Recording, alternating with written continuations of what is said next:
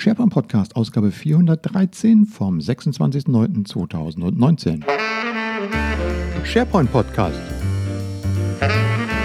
Das auditive Update für den engagierten SharePoint-Anwender. Themen, Trends, Tipps, Tricks, Talk. Am Mikrofon Michael Greth.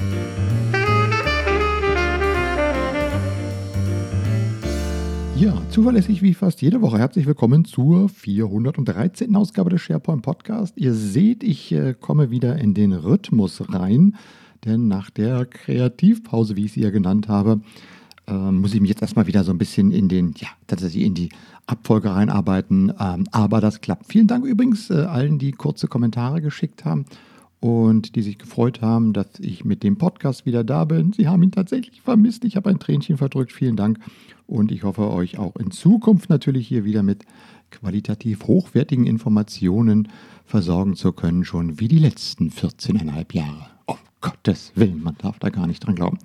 Na gut, lange Rede, kurzer Sinn. Deshalb ist heute das äh, Programm pickepacke voll. Ich habe eine ganze Menge von Tipps für euch äh, die ähm, mir sozusagen in den letzten Tagen oder auch Wochen über ähm, den Bildschirm geflattert sind und die ich gerne mit euch teilen möchte. Und ich habe äh, auch einen Gesprächspartner heute dabei. Es ist der Uli Boddenberg, den hatten wir schon vor, ich glaube im letzten Jahr hatten wir ihn schon mal hier oder vorletzten Jahr. Ähm, ihr wisst, Uli Boddenberg ist auch selbstständig, äh, Autor und äh, macht Schulung und er hat jetzt ein neues Schulungskonzept und darüber wollen wir mal reden und auch ganz generell uns ein bisschen darüber unterhalten, wie heutzutage eigentlich modernes IT-Training aussehen kann. Dazu aber später. So, denn äh, meine Themen, Gott, die ich heute mit euch abarbeiten möchte, ähm, fangen mal an mit Veranstaltungen. Wenn ich in unseren Veranstaltungskalender auf SharePoint Social schaue, dann äh, platzt er aus allen Nähten. Also ich glaube, bis zum Jahresende sind da über 50 Veranstaltungen drin. Webinare, Partnerveranstaltungen, Konferenzen, ähm, Meetups, Usergroups und, und, und Bootcamps und was auch immer. Äh, schaut einfach mal rein, vielleicht ist was in eurer Nähe, vielleicht ist was für euch interessiert. Ich möchte euch gerne auf fünf Veranstaltungen hinweisen. Ähm, drei ganz eigennützig, weil ich da selber drauf, äh, weil ihr mich da treffen könnt, wenn ihr dabei seid.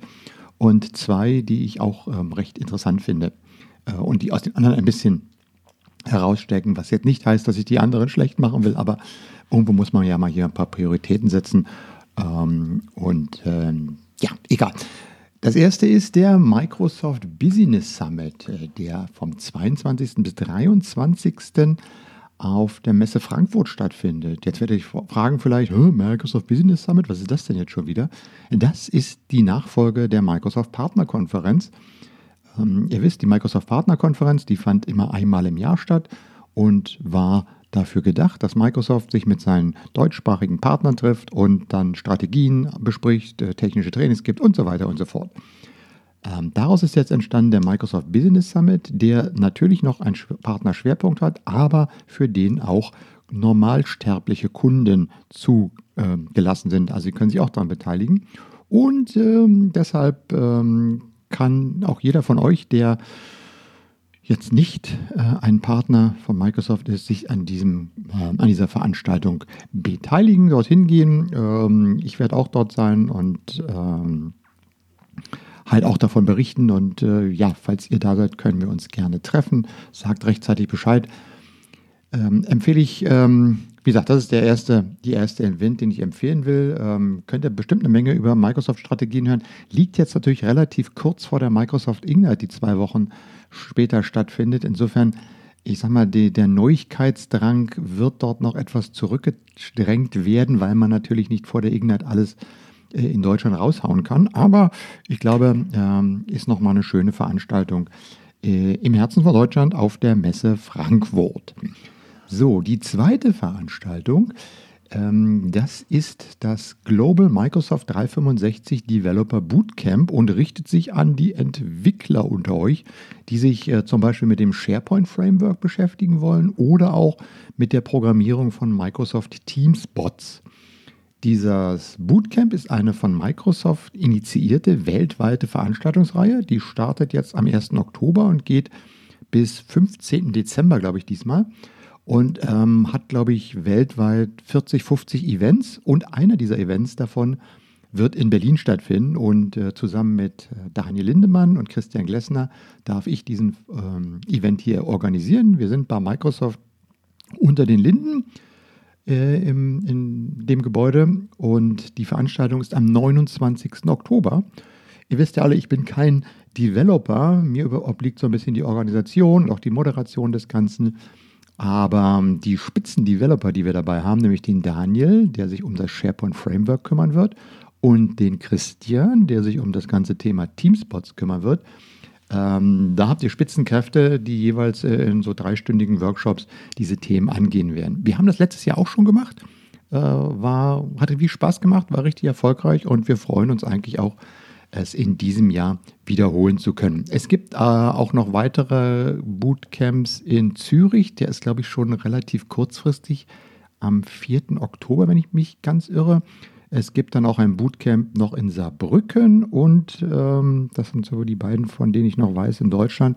Aber schaut einfach mal auf die Webseite, die ich euch in den Shownotes verlinke.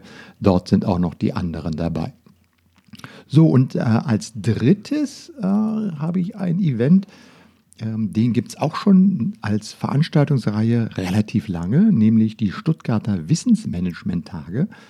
Ähm, die werden heuer zum 15. Mal veranstaltet. Heuer, hm, das ist regionaler Slang, den ich eingebracht habe. Also der heuer ähm, zum 15. Mal veranstaltet wird, finden in Stuttgart statt und zwar vom 12. bis 13. November. Und äh, ich habe ähm, dort einen Vortrag übernommen am letzten Tag, der letzte Vortrag zum Thema Video mit Microsoft Stream. Ihr wisst, ich mache damit eine ganze Menge. Und ähm, interessanterweise ist da die Ignite schon vorbei. Und zwar genau drei Tage oder so. Und äh, es wird eine Herausforderung sein, äh, das, was Microsoft dort zu Microsoft Stream erzählt, quasi direkt noch in diesen Vortrag einzubauen und äh, mit etwas Glück, nein, nicht mit etwas Glück, sondern ich mache es einfach. Ich werde diesen Vortrag natürlich dann auch nochmal live streamen über LinkedIn Live, äh, eins meiner Lieblingssachen. Äh, was aber nicht heißt, dass ihr natürlich da hinkommen könnt äh, und euch an dieser Veranstaltung beteiligen könnt als Teilnehmer mit interessanten Themen. Äh, es gibt den Digital Workplace bei DM von der SIG AG, die sich über, wie heißt das so schön, statisches Intranet zur kollaborativen Wissensplattform mit Confluence. Ähm, was haben wir noch? Äh, Change Management bei Synac Back-Spezialitäten. Also ein buntes Programm rund um das Thema nicht nur Office 365, sondern eben auch andere Tools wie SharePoint, Confluence und ähnliches. Äh, und ich werde dort den Track Office 365 an den beiden Tagen moderieren. Freue ich mich schon super drauf. Also, falls ihr Lust habt, äh, im Raum Stuttgart da vorbeizukommen, es kann ein sehr spannender Event werden. Und die Wissensmanagement-Tage der WIMA am 12. und 13. November. Können wir uns sehen da. Super. So, dann habe ich heute gefunden, äh, irgendwie aber auch nur rein zufällig. Ich denke, ich bin immer in allen guten Verteilern drin, aber manchmal gehen Dinge einfach auch an einem vorbei. Microsoft 365 Training Day, Microsoft Teams Deep Dive heißt diese Veranstaltung. Und es ist nicht nur eine Veranstaltung, sondern es ist eine ganze Veranstaltungsreihe, die Microsoft veranstaltet und aufmerksam davon geworden, äh, aufmerksam auf diese Veranstaltungsreihe bin ich geworden. Äh, ich bin, wo ist jetzt das Partizip Präfekt im Imperfekt in der dritten Person Singular? Ich habe es verloren, egal. Also, gestern war in München die erste Veranstaltung dieser Reihe und ähm, die Caroline Rünger hatte das ein, ein Feedback auf LinkedIn gepostet und äh, ja, und dann habe ich mal geguckt, was ist das eigentlich? Und siehe da, das ist eine Reihe. Ähm, wo man einen ganzen Tag äh, einen Deep Dive in Richtung Microsoft Teams machen kann. Und diese Veranstaltung wird von Microsoft organisiert. Und die gibt es jetzt äh, bis in den Sommer nächsten Jahres an zwei, vier, sechs weiteren Locations und Terminen. An drei Locations, aber sechs Terminen. Ähm, nächster wird sein in Köln am 5. Dezember, Berlin am 19. Februar, München 20. Februar, Berlin dann nochmal 18. Mai, Köln 9. Juni und München 17. Juni. Hm. Ähm, könnt ihr euch kostenlos für anmelden? Schaut mal rein. Ähm, Glaube ich, ganz interessant, dies zu haben. Und dann gibt es eine zweite Reihe, die nennt sich Microsoft Azure Training Day. Und auch dort gibt es eine Reihe und die, auch die hat schon begonnen, ist auch an mir irgendwie vorbeigegangen. Da waren die Veranstaltungen in Köln und Berlin waren schon. Aber es kommen noch vier weitere, München, Köln, Hamburg und nochmal München. Und die sind alle noch in diesem Jahr. München am 15. Oktober, Köln 5. November, Hamburg 21. November und München 9. November. Und ähm, ja, da geht es um den Einstieg in äh, Microsoft Azure unter dem Stichwort Cloud-Konzepte verstehen, das kostenlose Training von Experten für Experten. So, da habt ihr genügend, äh, genügend Termine und genügend ähm, äh, Events, äh, wenn ihr auch in die Veranstaltungskalender guckt. Also im Herbst sollte es euch nicht schwerfallen, euch an verschiedenen Gelegenheiten weiter zu bilden. So, jetzt nehme ich mal einen guten Kaffee und würde jetzt einfach nochmal einen Jingle einblenden. Aber ich habe keine Jinglebox angeschlossen. Schade, schade, schade, muss noch kommen. Ja, hier in diesem Podcast muss auch nochmal technologisch einiges gemacht werden. Ich habe ein schönes neues äh, Podcast. Theme Design für WordPress gefunden. Das muss ich mir noch ein bisschen genauer angucken. Ich äh, spekuliere immer noch damit, auf Podigy, die Plattform fürs Hosting, umzusteigen. Ja, ja, ja, aber ähm, anderes Thema. So, das waren unsere Veranstaltungstipps und Trends.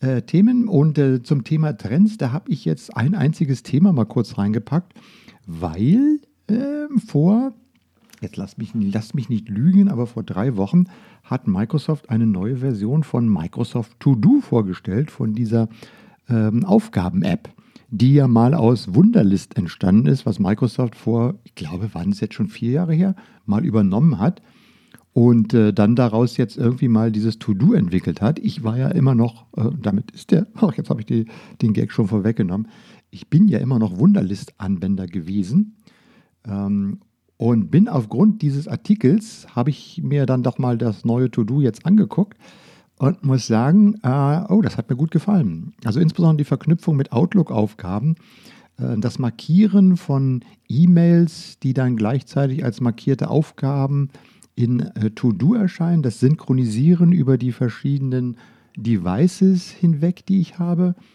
Und äh, das hat dazu geführt, dass ich äh, mein Wunderlist abgeschaltet habe. Ähm, alles, was alt war, daran rausgeschmissen habe und jetzt auch nach To-Do gegangen bin und nachdem es jetzt auch in To-Do diese Ordnerkonzepte gibt, kommt da auch langsam ein bisschen Ordnung rein. Es fehlt da wohl noch das ein oder andere in der To-Do-App, insbesondere zum Beispiel der Dark Mode auf iOS, obwohl der auch schon angekündigt ist. Bei mir ist der noch nicht da, aber egal. Ähm, aber ich empfehle euch mal, äh, dieser To-Do etwas näher zu treten, wenn ihr mit euren Aufgaben äh, vielleicht etwas besser zurechtkommen wollt. Und äh, ja, das kann ich eigentlich äh, nur empfehlen, das mal auszuprobieren. Also ich bin jetzt mittlerweile recht zufrieden mit äh, Microsoft To Do. Ähm, kann man wahrscheinlich jetzt sich noch ein paar zusätzliche Vorträge auf YouTube anschauen, die das alles ein bisschen genauer erklären. Aber für mich hat die Migration da echt Sinn gemacht und ich habe tatsächlich das Wunderlist ähm, gelöscht. Ja, mache ich nicht mehr. War's dann. Tschüss. Das alte, wie heißt es schön? Das alte war gut, aber das neue erfüllt es jetzt besser, insbesondere durch die Integration in Office 365 und diese Integration mit Outlook. Also das gefällt mir schon sehr schön. Jetzt ist meine Tritt vor, ist mein Stuhl bricht hier auseinander. Na ja, mal gucken, ob er noch die letzten 20 Minuten hier durchhält. So, dann Tipps habe ich für euch. Tipps, Tipps, Tipps, Tipps, Tipps. Wir kommen nochmal zur Veranstaltung. Angebote für die Community. Ihr wisst, ähm, auf SharePoint Social sammle ich immer äh, Angebote von Veranstaltern, die dann äh, Rabatte geben auf ihre Veranstaltung und so weiter und so fort oder mal eine Freikarte verlosen. Übrigens haben wir letztens die Freikarte fürs Office Camp verlost. Die hat auch einen, äh, muss ich mal nachfragen, ob das ein, ähm, ob der Gewinner bzw. die Gewinnerin nachher auch ähm, die Veranstaltung entsprechend hm, gutiert hat. Äh, muss ich unbedingt nachfragen. Äh, ja, ähm, in die Angebote für die Community. Wenn ich das jetzt heute am 26. online stelle, dann habt ihr noch äh, wenige Tage Zeit, ähm, zweimal die Early Birds äh, Tarife, einmal von der Europäischen SharePoint-Konferenz, der läuft bis 27., also bis morgen dann. Und für den Collapse Summit, der läuft bis 30. euch zu sichern. Und wenn ihr über die Community geht, habt ihr jeweils immer noch mal 10% Rabatt da drauf. Ähm, solltet ihr also nicht vergessen. Dieser Hinweis nochmal, und wie gesagt, markiert euch da irgendwie mal diese Angebotsseite, weil ähm, ich haue natürlich immer wieder Veranstalter an und wenn es dann irgendwas gibt, was man da reinpacken kann, ähm, dann könnt ihr da mal reinschauen. Also bevor ihr irgendwo eine Veranstaltung bucht, guckt mal da rein, vielleicht gibt es da einen entsprechenden Rabatt. Dann äh, ein Tipp, ähm, Video. Ich mache ja viel mit Video, aber nicht nur ich mache Video, sondern auch andere machen Video. Zum Beispiel hier die N-Team in Berlin. Haben wir auch schon öfter gemacht. Harald Holz war beispielsweise ähm, hier öfter schon mal in den Talks mit im SharePoint Podcast. Und ja, die N-Team macht seit Mai äh, bzw. April diesen Jahres jeden Monat ein äh, Videoformat, was sie selbst produzieren, unter dem Thema Microsoft News, schon gewusst heißt der, der Titel, und stellen in dem Rahmen dieses Formats immer so zwei, drei Themen vor. Also ich, ich zitiere mal so zum Beispiel Senden von E-Mails an Microsoft Teams, Überblick über Microsoft Stream oder Microsoft Casala, Surface Headphones, die To-Do-App, ach ja, falls ihr was zu To-Do äh, nochmal hören wollt, ähm, äh, da ist die Ausgabe die zweite Ausgabe, äh, da gibt es was über To-Do und äh, dann natürlich auch Microsoft Whiteboard. Äh, die nächste Ausgabe steht kurz bevor. Ähm, ich habe mit dem Sebastian Viehweger gerade neulich gesprochen. Äh, die September-Ausgabe kommt jetzt und wir werden die jetzt immer regelmäßig hier ähm, in um unserer Community, habe ich eine eigene Seite eingerichtet, sodass ihr da jedes Mal auch äh, die aktuelle ähm, Ausgabe findet. Ähm, wie gesagt, kurz, kompakt, in 10, 15 Minuten könnt ihr euch da mal ein paar Themen aus der Praxis anschauen. Und ähm, ja, das äh, ist die Endteam schon gewusst Videoserie. Dann habe ich einen schönen Artikel gefunden ähm, von Bind Tuning, ähm, die nette Firma aus Portugal, ähm, die äh, ja schon ganz lange SharePoint-Templates und sowas herstellt. Ähm, und die Beatrice hat dort einen Artikel geschrieben, fünf, five cool Team Spaces in Microsoft Teams und hat mal fünf Anwendungsszenarien gezeigt, wie man Team Spaces für bestimmte Szenarien in Teams aufbauen kann.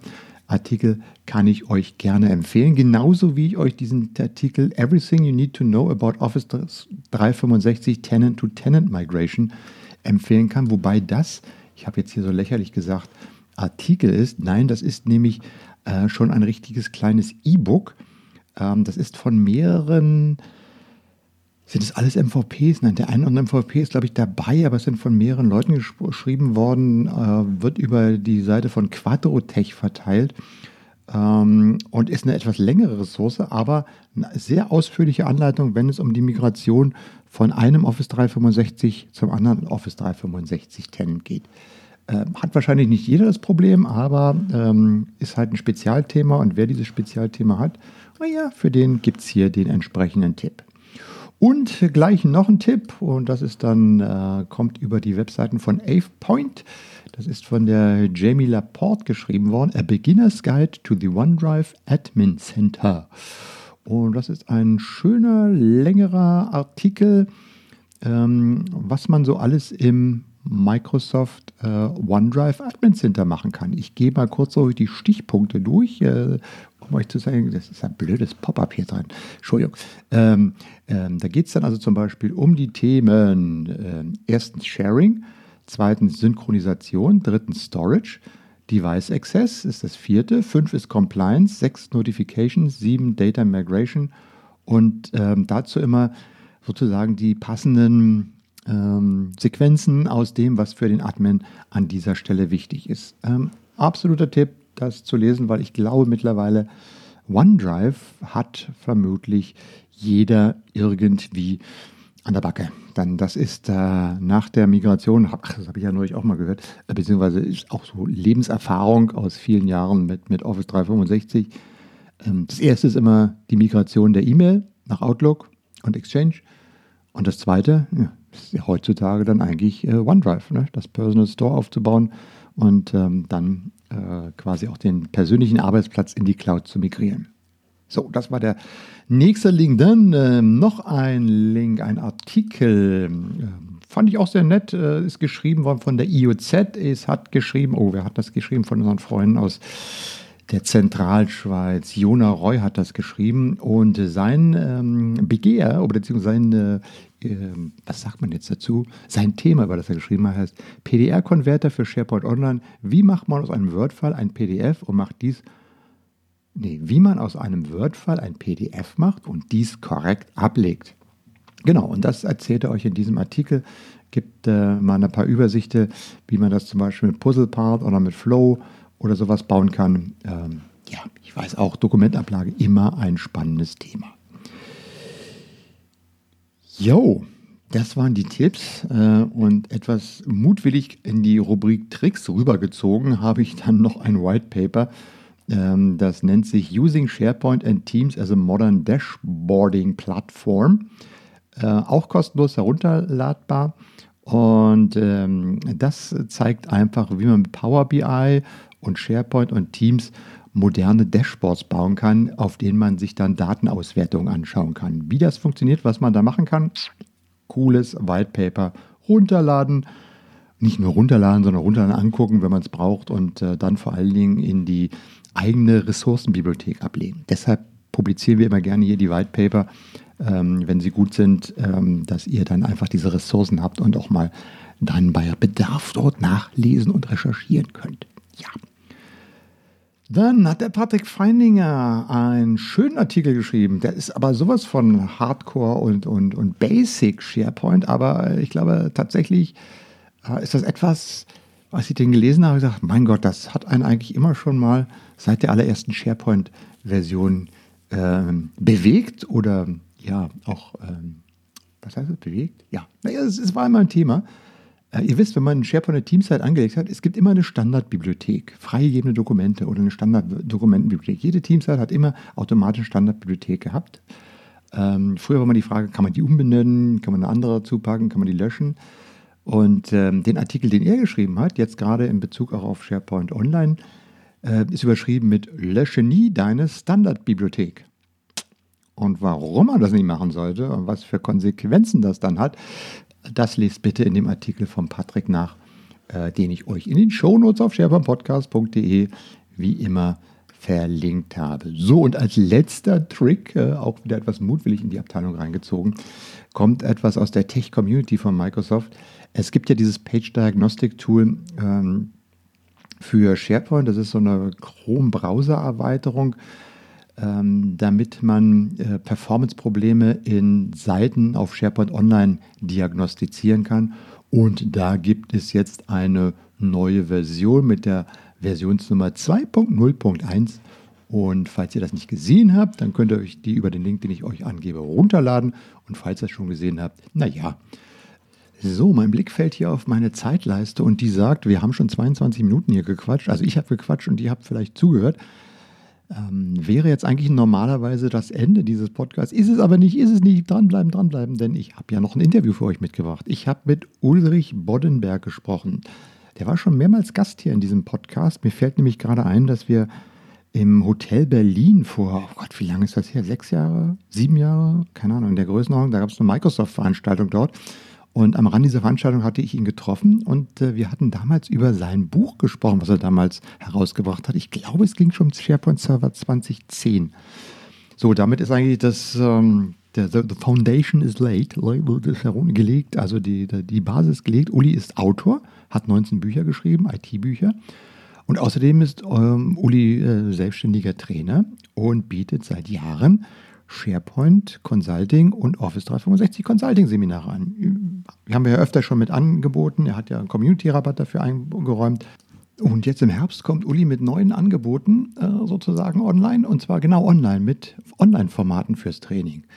Und für mich war das mal sehr interessant zu hören, wie er so als traditioneller Präsenzseminarveranstalter jetzt in diese Online-Welt einsteigt und so war meine erste Frage an ihn. Was musstest du eigentlich machen, um deine Lernangebote jetzt in diese Richtung online zu erweitern? Ja, ich habe viel über ähm, mit, viel, viel mit Kunden gesprochen, viel darüber nachgedacht, wie man letztendlich äh, Lernen heutzutage definiert, was Kunden brauchen. Und ich bin aus vielen Gesprächen zu den Erkenntnissen gekommen, dass viele Kunden einfach sagen, dass es mittlerweile schwierig ist, wichtige Mitarbeiter tagelang aus dem Tagesgeschäft zu ziehen was letztendlich eben bedeutet, dass Präsenzseminare mittlerweile schon schwierig sind. Ich habe gesehen, gesehen, dass bei kleineren Themen ist es auch blöd im Endeffekt, wenn man unter Umständen mehrere hundert Kilometer durch die Republik fährt. Und dann ist es eben so, dass bei reinen Videotrainings oder sonstigen Selbstlernformen, wie letztendlich viele Computer-Based Trainings, die an für sich ja sehr gut sind, wo ich auch jetzt auch äh, Bücher ziehen würde oder mit erwähnen würde, ähm, sehr gut sind, aber den Nachteil haben, dass einfach niemand da ist, den man fragen kann, um Unklarheiten zu klären. Missverständnisse oder Fehlinterpretationen zu vermeiden. Das ist ja relativ blöd, wenn man etwas nicht verstanden hat, auch wenn man zehnmal nachgelesen hat oder zehnmal nachgehört hat und dann feststellt, okay, ich denke mir ungefähr aus, wie es sein könnte und dann im Endeffekt auch Fehlinterpretationen läuft. Und das ist der Grund, warum mhm. ich vielen mittlerweile auf live durchgeführte Seminare oder Kurse setze, die man eben auch ja heutzutage remote durchführen kann. Mhm. Auf der anderen Seite hört man ja auch von dem einen oder anderen, dass er sagt, Mann, wenn ich mal so drei Tage auf ein Seminar rausfahre, dann bin ich wirklich raus aus dem Tagesgeschäft und kann mich dann wirklich auch darauf konzentrieren, ähm, jetzt einfach mal drei Tage zu lernen, weil wenn ich das äh, remote mache und so weiter, dann muss ich das immer irgendwo in meine Tagesarbeit einstreuen.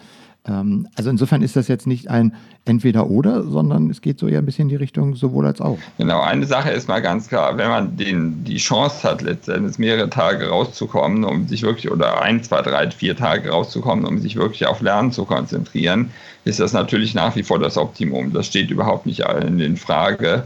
Nur wir müssen also heutzutage, glaube ich, immer auch mehr über Alternativen nachdenken, über vereinfachte, vereinfachte Formen oder besser mit dem Arbeitsalltag kombinierbare Formen.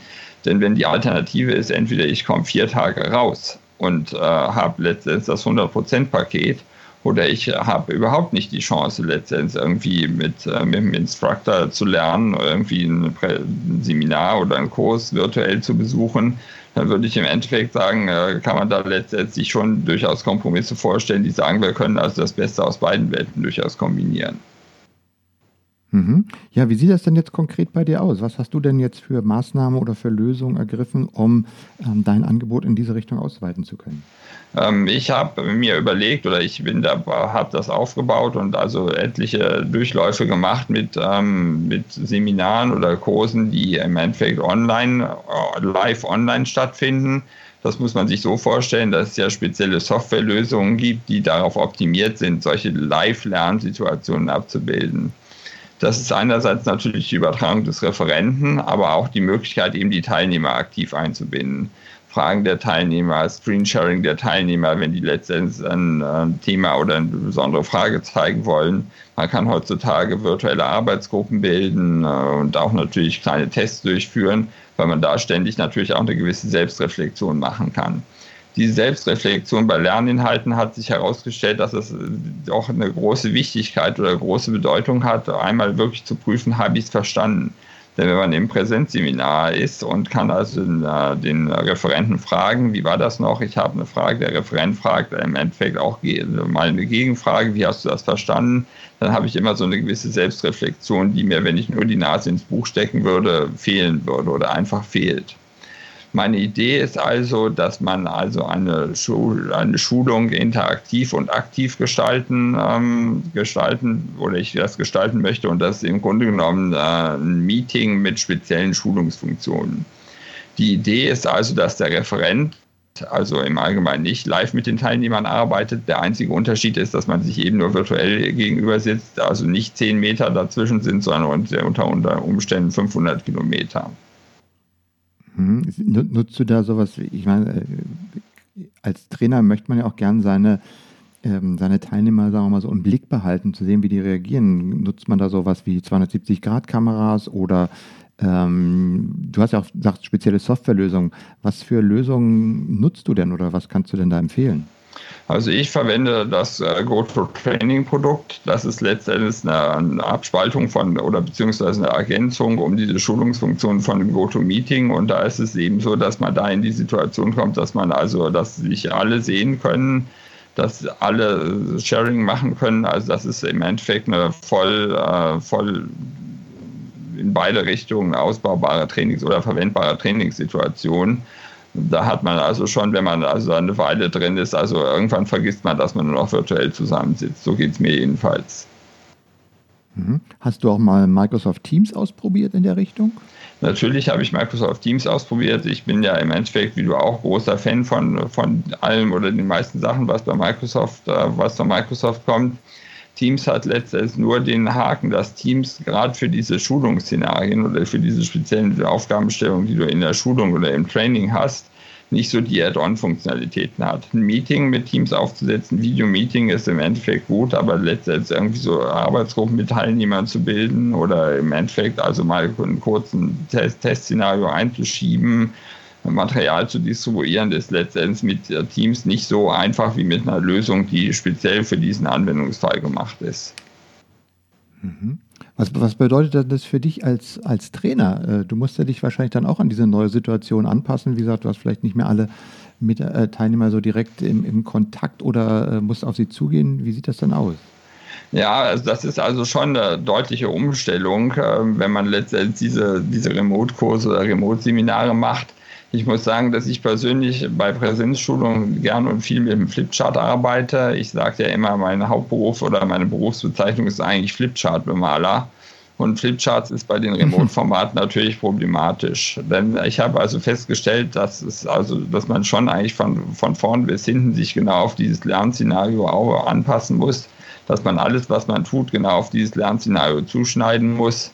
Man kann es einfach nicht eins zu eins übertragen. Also im Endeffekt ist das, was man machen muss, wenn man ein gutes virtuelles Live-Learning hinbekommen muss oder hinbekommen möchte, deutlich mehr ist, als einfach zu sagen, okay, ich mache im Endeffekt also meine normale Präsenzschulung nach dem üblichen Stiefel und lasse einfach eine Kamera mitlaufen. Das kann man natürlich machen, aber die Ergebnisse sind dann nicht optimal. Also als Referent hat man schon letztendlich die Aufgabe, dass man sich auf, dieses, auf diese äh, Lernmethodik oder auf das Lernszenario deutlich einstellen muss ähm, ist kein Problem, macht Spaß, aber es ist im Endeffekt eine andere Art der Wissensvermittlung, als wenn man mit den Leuten direkt gegenübersteht.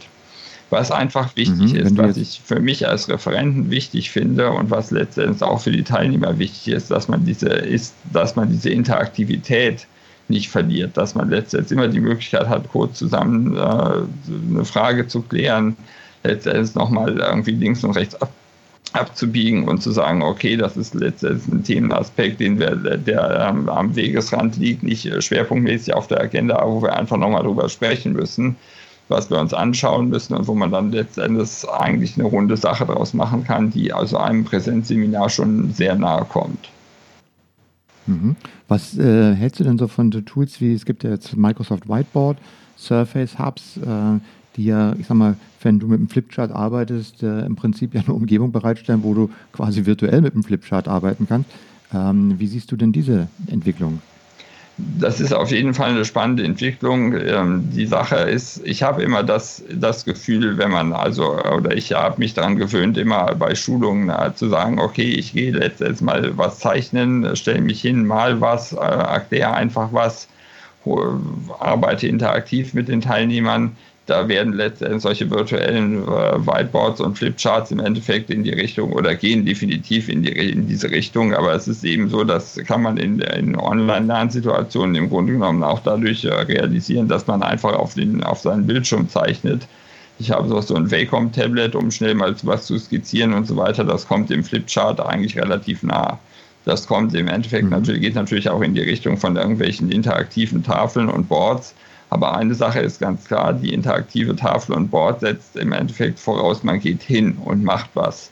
Und wenn ich in, einem, in, einem, ähm, virtuellen, in einer virtuellen Lernsituation sitze, dann ist im Endeffekt das durch den Raum laufen einfach schwierig. Ne?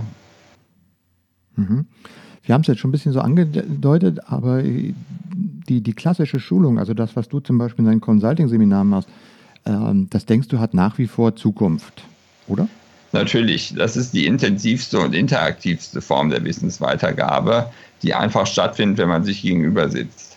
Das ist vielleicht gar nicht mal unbedingt schwerpunktmäßig die eigentliche, ich sag's mal, nenne es mal Unterrichtszeit, sondern auch diese, diese ganzen Pausengespräche, mhm. die, die Kommunikation, die man hat, wenn sich einfach Leute, die sich für dasselbe interessieren oder dasselbe Thema spannend finden, sehen, zusammenhocken. Ich habe beim Consulting-Seminar oft am Ende des Tages noch stundenlang mit Teilnehmern diskutiert und äh, mich ausgetauscht. Und es ist eben ganz einfach so, es ist ja das Lernen und der Erfahrungsaustausch findet ja in beide Richtungen statt. Es ist ja nicht nur so, dass der Referent im Endeffekt irgendwie sein, sein Wissen runterperlt, sondern ich denke, dass man als Referent auch ganz enorm eigentlich bei jedem, bei jedem Seminar oder bei jedem Kurs von den Teilnehmern äh, profitiert, was die für Fragen, Gedanken haben, was sie machen und so weiter und so fort. Ich habe also mhm. das Consulting-Seminar ja circa 30 Mal gemacht, summa summarum. Und es ist eben so, ich habe festgestellt, dass jedes äh, Seminar eigentlich anders, anders verläuft und ein bisschen, ein bisschen andere Schwerpunkte oder andere Zwischenschwerpunkte hat sozusagen. Man hat natürlich eine ähm, gewisse Agenda, aber es ist eben so, die Teilnehmer können ja oder sollen auch durchaus ein bisschen Einfluss drauf haben und letztendlich das leiten. Deshalb macht es auf der einen Seite nicht Sinn, irgendwie mit einer Riesengruppe mit äh, 30 Mann irgendwie sowas zu versuchen. Das geht, wird in die Hose gehen, weil die Interaktivität dann wegfällt. Und ähm, andererseits ist es eben so, dass wir da in die, äh, auch auf den, in den virtuellen Situationen einfach diese Interaktivität brauchen. Ja, nichtsdestotrotz, das unterstreicht im Grunde genommen das, dass das klassische Präsenzseminar, die klassischen Formen, dass Leute sich an einem Ort treffen, zusammenarbeiten, zusammen letztendlich was probieren, rausfinden. Das ist also äh, auf keinen Fall tot, aber es gibt einfach viele Fälle, da hatten wir am Anfang drüber gesprochen, dass es aus zeitlichen Gründen, aus organisatorischen Gründen einfach letztendlich äh, nicht geht, jemanden vier Tage rauszuziehen oder auch für eine kurze Maßnahme, den 400 Kilometer durch die mhm. Republik hin und her fahren zu lassen, weil er einen Tag Seminar und Schulung hat. Ne? Mhm. Ähm, deine Seminare haben ja immer so um die zehn Teilnehmer. Was ist dann so eine gute Größe für so ein virtuelles Seminar? Ist das auch zehn? Man, Im Prinzip könnte man ja beliebig viele dazu packen, aber hast du schon so Erfahrung, was so ein, ähm, ich sag mal, so ein, eine gute Größe wäre, wo man das auch dann noch remote ganz gut handeln kann? Also im Grunde genommen ist es eben so, diese, diese, dass es technisch möglich ist, beliebig viele Leute dazu zu packen. Das ist die eine, die eine Thematik, aber es ist eben so, um diese Interaktivität zu haben, ist 10 letztendlich also schon ähm, eine Maximalgröße. Ich würde bei den Remote-Seminaren eigentlich sagen, dass also irgendwie 5, 6, 7 Teilnehmer wahrscheinlich eine sehr gute Größenordnung ist, wo man da letztendlich noch ganz gut organisieren kann. Denn es ist ähm, remote schon ein bisschen komplizierter, finde ich jedenfalls, den, den Kontakt zu jedem Einzelnen zu halten, als wenn man dem also in der Live-Situation äh, direkt in die Augen schauen kann. Mhm. Hast du schon mal, weil du gerade auch mal auf dieses Thema Interaktivität an, äh, abgestellt hast, gerade so im Online-Format gibt ja diese Ask Me Anything Formate. Hast du schon mal äh, darüber nachgedacht, quasi so im Abschluss zum, zum, zum Seminar, zum äh, Remote-Seminar, dann zu sagen, so, jetzt machen wir nochmal eine halbe Fragestunde, ähm, wo dann quasi entweder über Chat oder über Video einfach nur nochmal so Fragen entsprechend aufgearbeitet, dass man quasi so dieses nach dem Seminar, nach dem Präsenzseminar versucht in den, in den Online-Raum zu bringen? Das ist im Grunde genommen, diese Ask Me Anything-Thematiken sind natürlich äh, sehr, sehr hilfreich für Teilnehmer, also insgesamt sehr hilfreich für Teilnehmer, klar. Aber ich halte es eigentlich immer so, dass ich eigentlich die ganze, die ganze Zeit über Ask Me Anything mache, sozusagen, weil ich äh, glaube, dass äh, die Leute, wenn sie irgendwie eine, Zwischenfrage haben, im Grunde genommen, oder wenn man am Thema vorbeikommt, das direkt, also ich lade meine Teilnehmer immer ein, das direkt zu kommunizieren, direkt darüber zu sprechen ähm, dieses Ask Me Anything hast du bei Präsenzseminaren ja auf, auf jeden automatisch, weil man eben, wie gesagt, auch häufig nach dem nach Seminarende irgendwie ein, zwei Stunden, wie lang auch immer noch ähm, zusammenhockt und sich austauscht. Das Ask Me Anything könnte natürlich ein guter Abschluss für so ein, für so ein virtuelles Seminar sein. Also so direkt habe ich es nicht ausgewiesen, als wir machen am Schluss nochmal Ask Me Anything, aber das ist eigentlich äh, ein guter Gedanke, das auch nochmal fest in die Agenda aufzunehmen. Mhm. Nun gibt es ja auch ähm, Videotrainings so von LinkedIn von LinkedIn und so weiter, ähm, wo ich ganze Kurse ja quasi im, im, im, in meinem eigenen Tempo bearbeiten kann. Ähm, inwieweit sind das Ergänzungen oder wie weit kann da dein, äh, dein, dein Remote-Seminar ähm, noch äh, zusätzliche, ja, ich sag mal, Vorteile bringen? Oder wie, wie laufen die beiden zusammen? Also eine Sache sei vorab gesagt, dass ich Videotrainings also auf jeden Fall für eine tolle Sache halte. Nichtsdestotrotz muss man sagen, die haben einen ganz entscheidenden Nachteil, wo wir auch wenn wir das schon thematisiert haben in unserem Gespräch. Man kann eben keine Fragen stellen und es fehlt einfach die Interaktion die das könnte, muss nicht, aber kann im schlimmsten Fall zu Missverständnissen oder Fehlinterpretationen führen. Also Fehlinterpretationen, dass man denkt, okay, ich glaube im Endeffekt von dem, was ich gehört habe, dass es so und so und so sein könnte. Und äh, in Wahrheit verhält sich vielleicht ein bisschen anders und das hätte man mit einer Nachfrage klären können. Ich will das jetzt aber nicht dramatisieren. Das ist eben so, diese Videotrainings sind also schon, schon eine feine Sache und äh, eine gute, gute Ergänzung, denn es ist eben so ein Videotraining und ein ähm, live durchgeführter Kurs ähm, kann letztendlich ähm, oder würden sich gut ergänzen. Das sind eigentlich keine Konkurrenzsituationen. Ich habe also im Endeffekt mhm. äh, ja auch das, das Stichwort Blended Learning immer in den Mund genommen oder in die Hand genommen auf der Beschreibung meiner Maßnahmen. Ähm, Blended Learning heißt ja im Grunde genommen, äh, vereinfacht gesagt, ich verknüpfe ähm, ähm, eigenständige Lernformen, also ein Computer-Based Training, Videotraining, das Lesen im Buch mit Anteilen von Präsenzseminaren oder mit Anteilen von live durchgeführten Seminaren. Ob das jetzt ein Präsenzseminar oder eine Online-Schulung ist, ist im Grunde genommen dasselbe.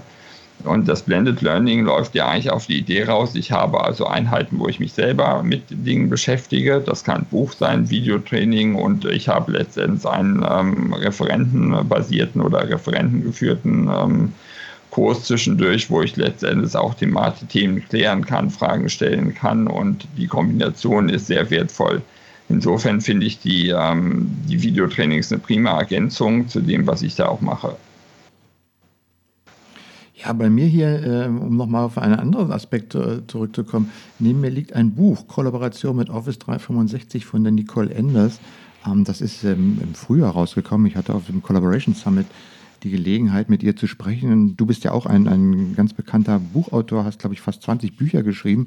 Früher haben wir unser ganzes Wissen zu SharePoint, Office 365, gerade zu diesen technischen Dingen, immer aus Büchern genommen.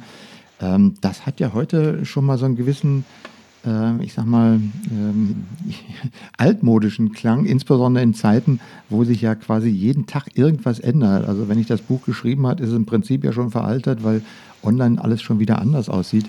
Ähm, Trotzdem ähm, werden Bücher geschrieben und auch die Nicole hat mir damals gesagt, ja, es gibt immer Leute, die auch äh, heute noch gerne ein Buch haben.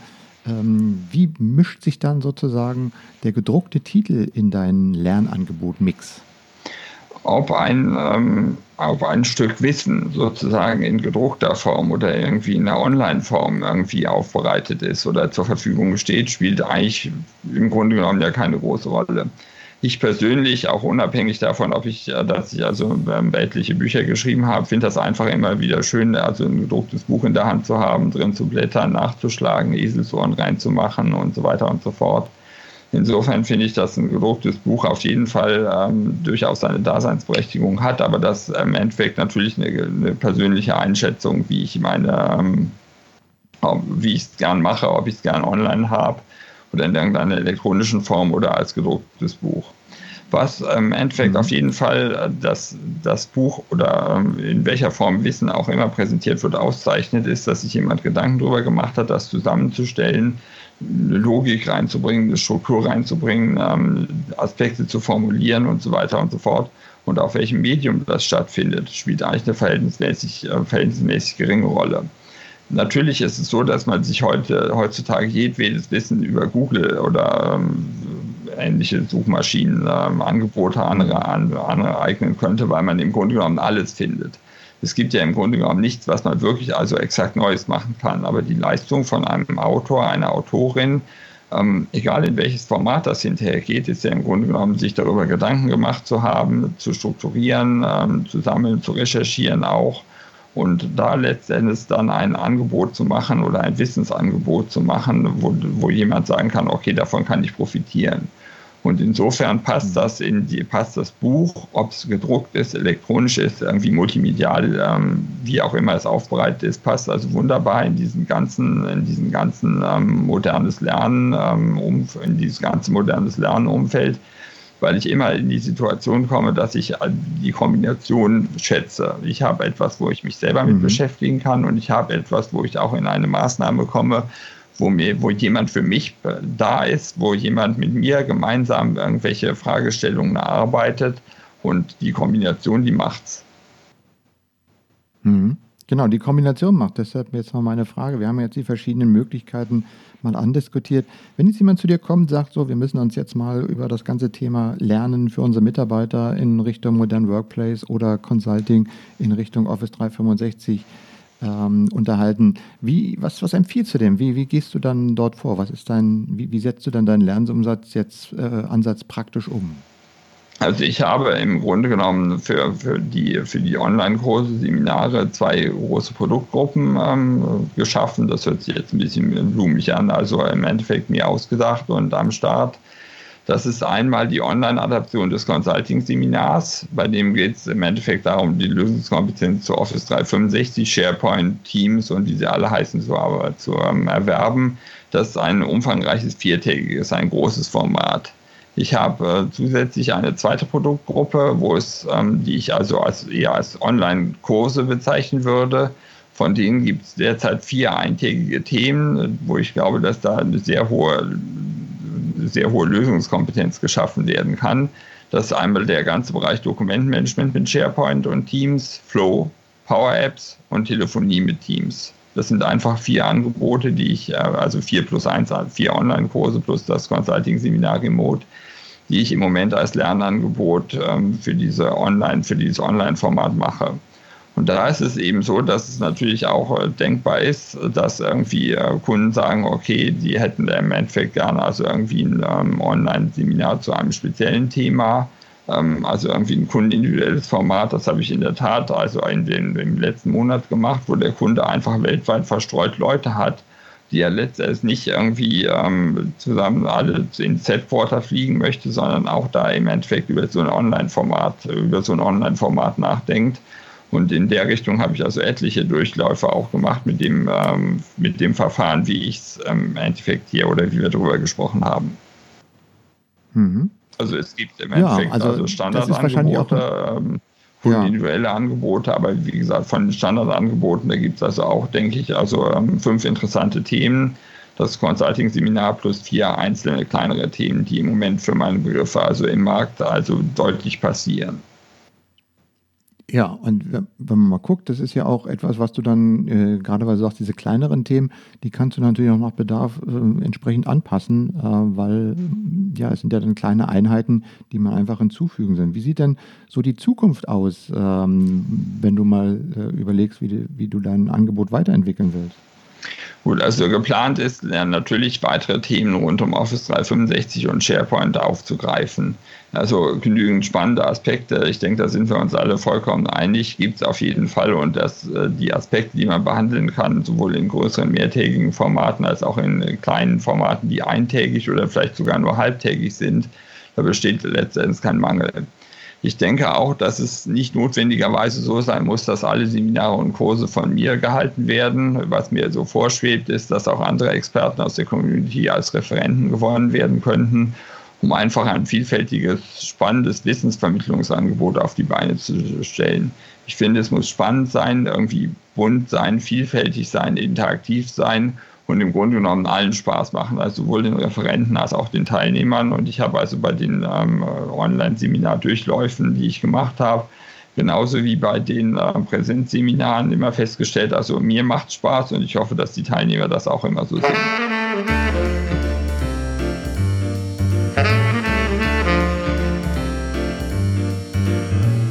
So, jetzt habe ich das Jingle auch nochmal untergebracht. Ja, also ähm, Online-Seminare, Remote-Seminare ähm, als Dreitagesseminare oder eben auch als Eintagesseminar. Interessant zu sehen, wie das ausgeweitet wird. Und ich bin gespannt, wie erfolgreich diese Seminare sind. Und äh, ich denke mir, wir werden dann spätestens Ende, Anfang des nächsten Jahres mal eine Feedbackrunde machen, um zu hören, wie das angekommen ist. Äh, wie gesagt, wenn ihr euch darüber weiter informieren wollt, wir haben auf unserer Seminarseite, die ich hier auch nochmal im SharePoint-Podcast in den Shownotes verlinke, habt ihr ein komplettes Überblick, wann die Veranstaltungen alle stattfinden und auch den Link dazu, wie ihr das dann mit dem Community-Rabatt buchen könnt. So, vielen Dank, dass ihr jetzt fast 49 Minuten in diesem Podcast durchgehalten habt. Und ähm, ja, äh, ihr seht, äh, so langsam komme ich wieder in Fahrt hier podcastmäßig.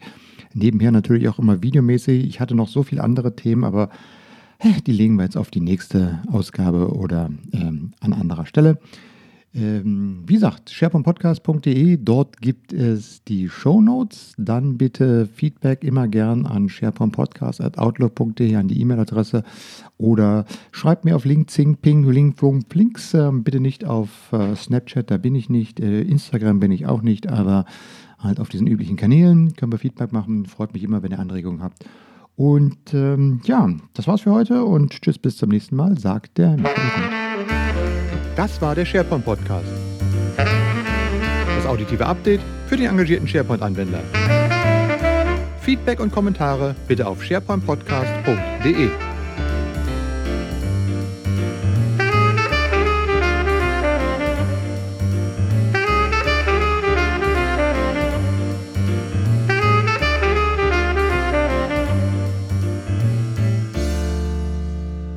Auf was? Ach, auf Wiedersehen, ja.